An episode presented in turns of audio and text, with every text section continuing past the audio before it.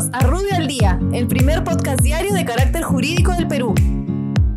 Buenos días, soy Raúl Campana, abogado del estudio Rubio Leguía Norman. Estas son las normas relevantes de hoy, miércoles 27 de mayo del 2020. Trabajo y promoción del empleo. El Ministerio de Trabajo aprueba normas sobre la validación, plazo y presentación de la declaración jurada que las personas en grupo de riesgo del COVID-19 pueden presentar en caso decidan libremente concurrir a trabajar al centro de labores. Por su parte, la FIL aprueba la tercera versión de la directiva que regula el servicio de atención de denuncias laborales. Superintendencia del Mercado de Valores.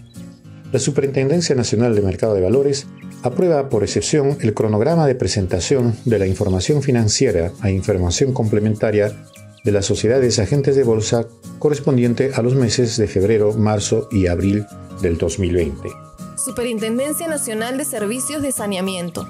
La Superintendencia Nacional de Servicios de Saneamiento aprueba normas complementarias al reglamento de valores máximos admisibles para las descargas de aguas residuales no domésticas en el sistema de alcantarillado sanitario.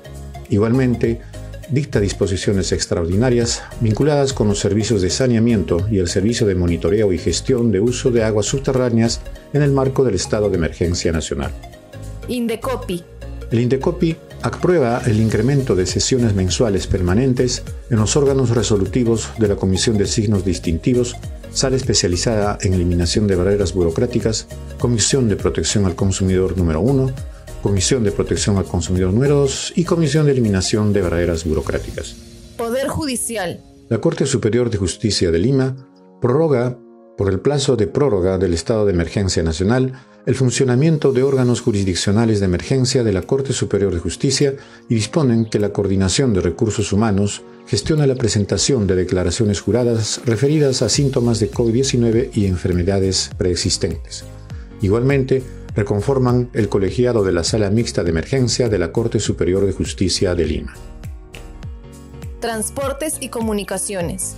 El Ministerio de Transportes aprueba el listado de procedimientos de los proyectos de asociación pública-privada considerados en la fase 1 de la reanudación de actividades cuya tramitación no se encuentra sujeta a la suspensión de plazos de trámites para el sector público en general. Muchas gracias, nos encontramos mañana. Para mayor información, escríbenos a comunicaciones.rubio.pe. Rubio, moving forward.